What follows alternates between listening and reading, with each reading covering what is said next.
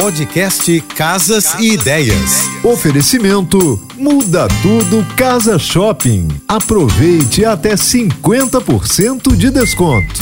O universo arquitetônico está em constante evolução, mas alguns designs nunca saem de moda. Um desses elementos atemporais são os pisos em zigue-zague. Eles existem em três disposições: espinha de peixe, escama de peixe e chevron. As pinhas cama são formadas por placas de madeiras intercaladas encaixadas para desenhar o padrão.